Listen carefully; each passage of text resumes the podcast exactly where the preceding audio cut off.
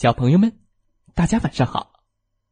欢迎收听西瓜哥哥讲故事。每天晚上，西瓜哥哥都会给小朋友们讲一个好听、好玩的故事，陪伴大家进入梦乡的。现在的你有没有躺在床上，闭上小眼睛，静静的听西瓜哥哥讲故事呢？听故事，讲故事。西瓜哥哥希望小朋友们爱上阅读。今天我们要听到的故事名字叫做《想当大灰狼的小羊》。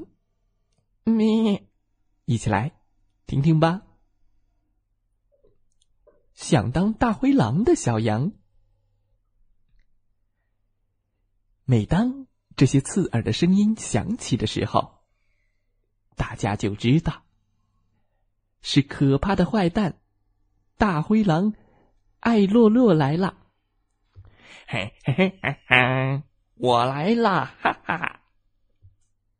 大家的门都啪的关上了，啪啪啪，呱呱呱呱呱，窗户也紧紧的关了起来，呱呱呱呱呱。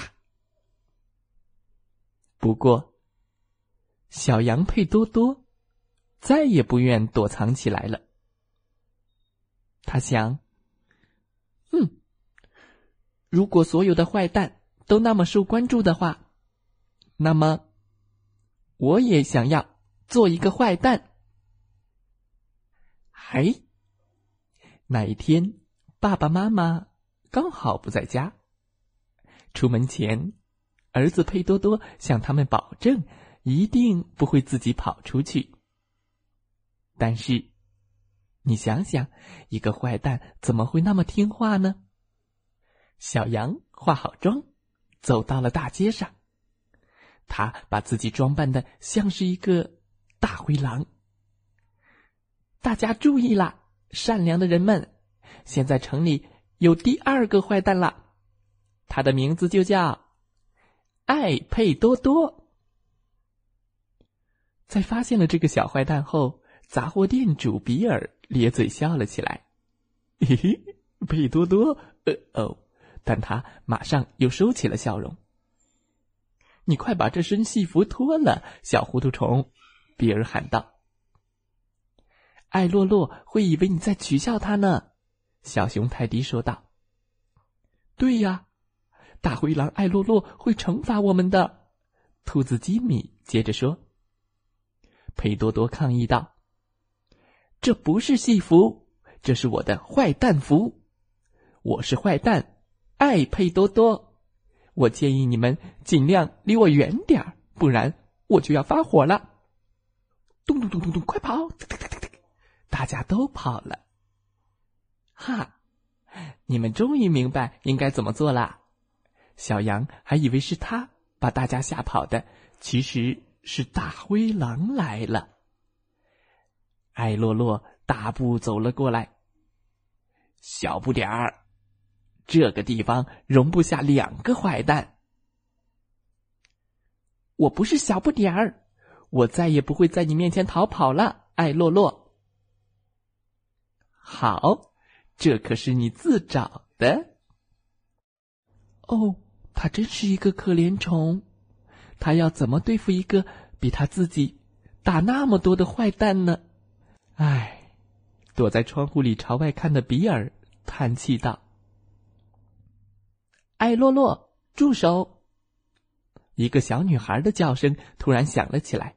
只见她笔直的穿过马路，站在了佩多多的旁边。哇！臭名昭著的大坏蛋大笑起来。嘿嘿，来了两个。对于他来说，这没什么大不了，多对付一个小不点儿罢了。可是突然间。不知道从哪里一起跑出来七个小孩一二三四五六七，站在了对抗大灰狼的队伍里。艾洛洛，你要欺负他俩，就先过了我们这一关。对，先过了我们这一关。这个凶残的大家伙没能得逞，急得大汗淋漓。哦，七个人，一二三。要知道，他只会从一数到六，根本不会数七。这个时候，他根本弄不清楚自己究竟要对付多少个正义使者。